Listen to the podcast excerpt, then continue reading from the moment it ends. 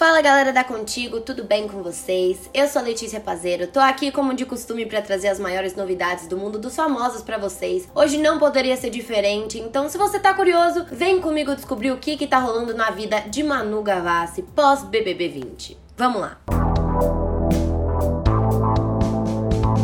Ex-BBB Manu Gavassi dispensou o papel na Globo para trabalhar em projeto com Netflix, revela a colunista. A finalista do Big Brother Brasil 20, Manu Gavassi, está com a agenda pra lá de cheia e, segundo a colunista Fábio Oliveira, sua carreira como atriz está prestes a decolar. A jornalista revelou que, mesmo querendo aceitar o convite para uma participação especial na novela Salve-se Quem Puder, a musa não aceitou, pois está escalada para estrear uma série no Netflix. Manu está no elenco de Condom Ladies, sucesso internacional que ainda não tem nome brasileiro definido. Ainda de acordo com a comunicadora, as gravações estão previstas para setembro. Vale lembrar que que a ex-sister pegou todos de surpresa ao tornar público que não aceitaria o convite. Ela fez um desabafo nas redes sociais e comentou a situação delicada. Eu não recusei nenhum papel criado para mim. Me ofereceram um papel que não foi criado para mim e eu não pude aceitar por ter outros projetos também como atriz no mesmo período, comentou ela. E aí, galera, será que essas gravações vão começar em setembro mesmo com essa pandemia, coronavírus, quarentena?